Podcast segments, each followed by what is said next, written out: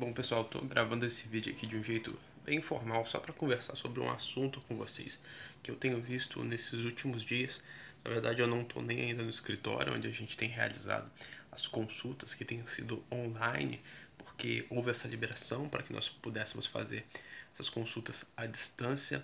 Então, temos feito, continuado com as consultas, mas agora online com os nossos clientes.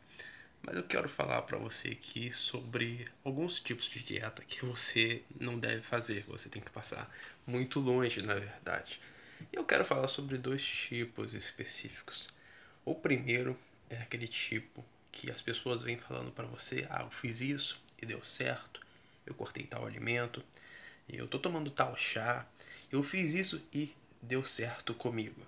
Por que que você não pode acreditar nisso?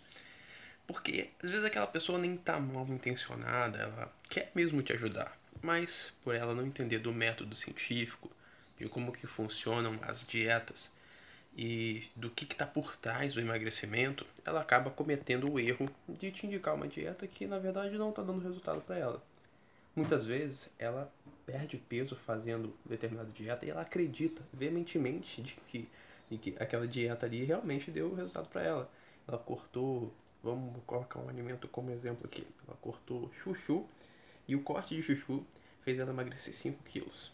Só que ela não se deu conta de que ao mesmo tempo que ela está cortando o chuchu, ela está fazendo mais exercício, ela está comendo uma quantidade menor de calorias e consequentemente ela vai emagrecer.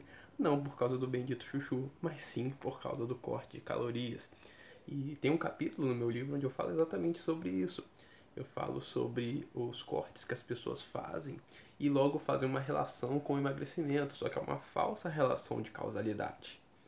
O outro tipo de dieta que você tem que tomar muito cuidado é o seguinte: é aquele tipo de dieta que tem um guru endossando um falso guru fitness falando: essa é a dieta do emagrecimento, essa é a dieta que vai te dar saúde, é a dieta mágica. Por quê? Ainda que essas pessoas pareçam ter o conhecimento, ainda que elas transpareçam isso, normalmente isso é mentira, normalmente isso é falso. Tudo aquilo que elas tentam passar está embasado no, no argumento de autoridade que o Schopenhauer fala.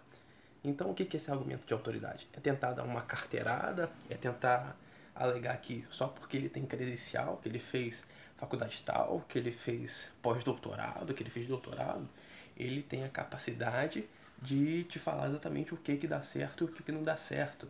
E muitas pessoas seguem não baseadas na realidade, não baseadas no, na evidência científica, mas baseadas no argumento de autoridade. Isso piora um pouco quando esses gurus ainda usam um artigo científico aleatório, solto para falar que a sua narrativa está correta, para endossar aquilo que ele está falando.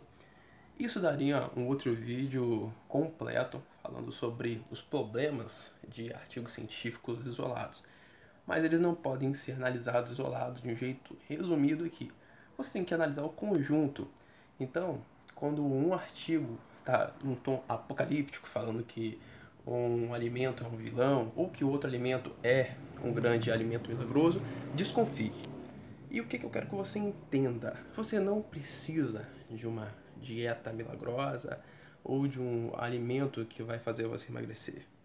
Você precisa de uma alimentação equilibrada que você goste de fazer, que respeite os seus gostos e as suas preferências.